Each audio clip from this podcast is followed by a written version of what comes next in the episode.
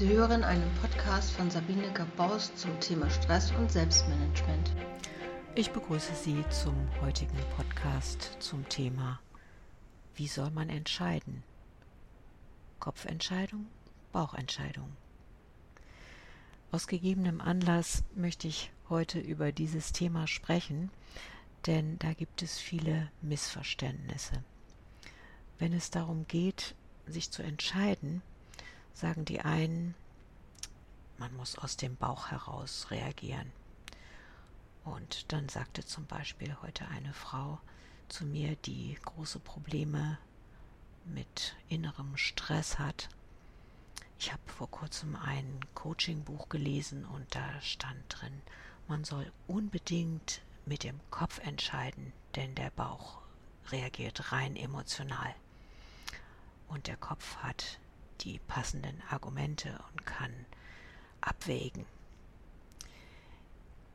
Dazu möchte ich nur sagen, wer ist derjenige, der mit dem Kopf entscheidet und wer ist derjenige, der mit dem Bauch entscheidet. Denn es kommt auf die Verfassung an, in der man gerade ist. Ich möchte nicht von einem Menschen, der verkopft ist, eine Kopfentscheidung haben.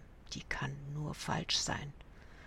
Und ich möchte auch nicht von einem Menschen, der total emotional geladen ist, eine Bauchentscheidung haben. Das heißt also, es kommt nicht darauf an, ob man mit dem Kopf oder mit dem Bauch entscheidet, sondern ob man aus der inneren Ganzheit entscheidet.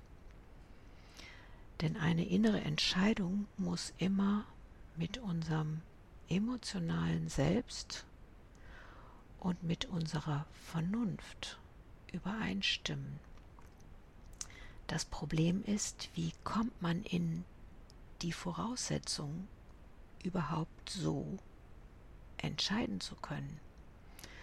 Und da empfehle ich immer etwas ganz Einfaches.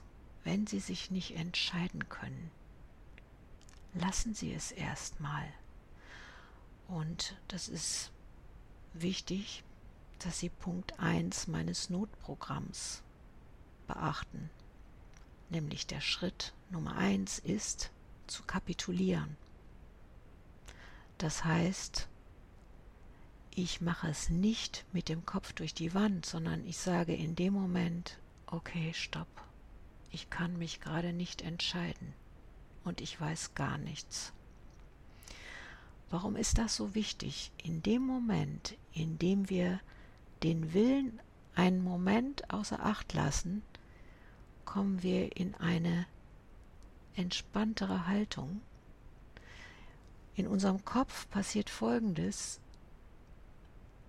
wenn wir nämlich im Stress sind und grübeln und übers Nachdenken versuchen, die Entscheidung herbeizuzwingen, ist nur unsere linke Hemisphäre aktiv. Wir brauchen aber auch die rechte Hemisphäre, die sozusagen uns verbindet mit unseren Vorerfahrungen, mit unserem Gefühl für Richtigkeit. Also diese beiden Gehirnhemisphären kommen in dem Moment wieder in die Balance, in der ich einen Moment kapituliere. Und den Moment, den nutze ich noch dazu, um mich zu erden. Erden heißt zum Beispiel, wenn Sie auf einem Stuhl sitzen, wie ich jetzt, ich lehne mich etwas zurück. Ich mache einen tiefen Atemzug und atme aus. Senke die Schultern, lass den Bauch locker, setze die Füße ganz bewusst auf dem Boden auf und lasse los.